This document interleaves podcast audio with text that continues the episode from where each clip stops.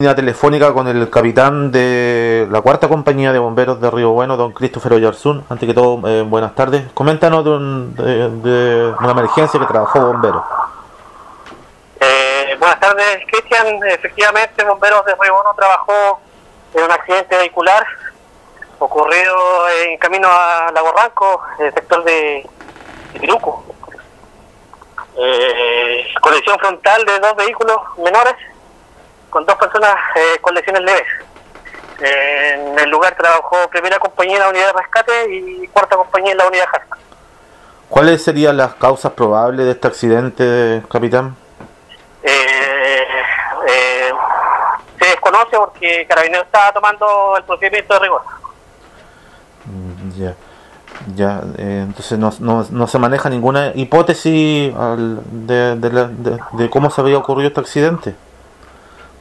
Hasta el momento no se ha hecho la investigación. Eh, se está realizando a través de Carabineros eh, el procedimiento. Muy bien, capitán, quiero agradecer su tiempo y su gentileza.